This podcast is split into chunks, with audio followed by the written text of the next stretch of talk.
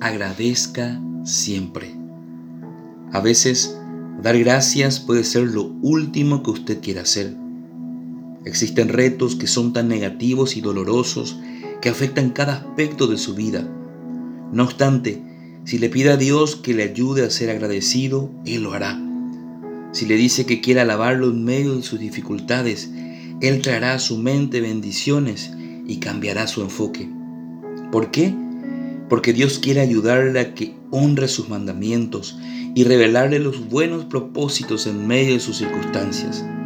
Aunque sus pruebas parezcan impedir su progreso desde una perspectiva terrenal, Él le mostrará cómo en realidad está cumpliendo grandes objetivos mediante ellas, como por ejemplo aumentar su fe. Así que pídale a Dios que le haga agradecido hoy y exprésele su gratitud. Usted hallará que cuando retira sus ojos de los problemas y pone su mirada en Él, sus retos ya no parecen tan difíciles.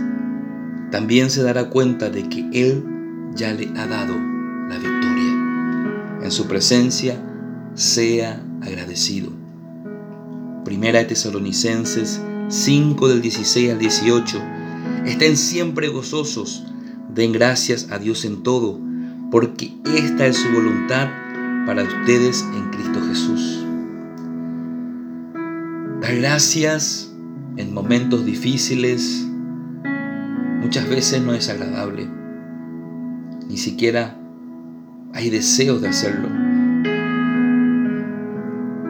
Pero cada circunstancia tiene un propósito.